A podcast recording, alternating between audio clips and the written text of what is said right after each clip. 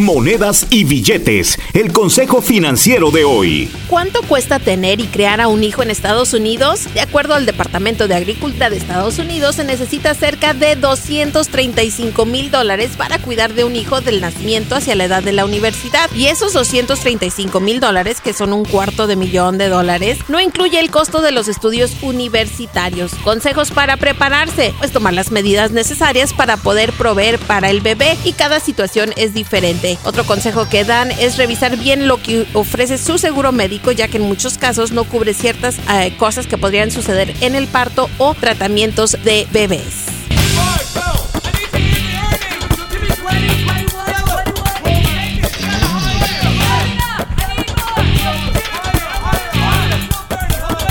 Julie Garza no es consejera financiera, solo comparte información recaudada de diferentes medios y en algunos casos utilizada por ella misma. Para ayuda profesional con sus finanzas, visite un consejero financiero con licencia.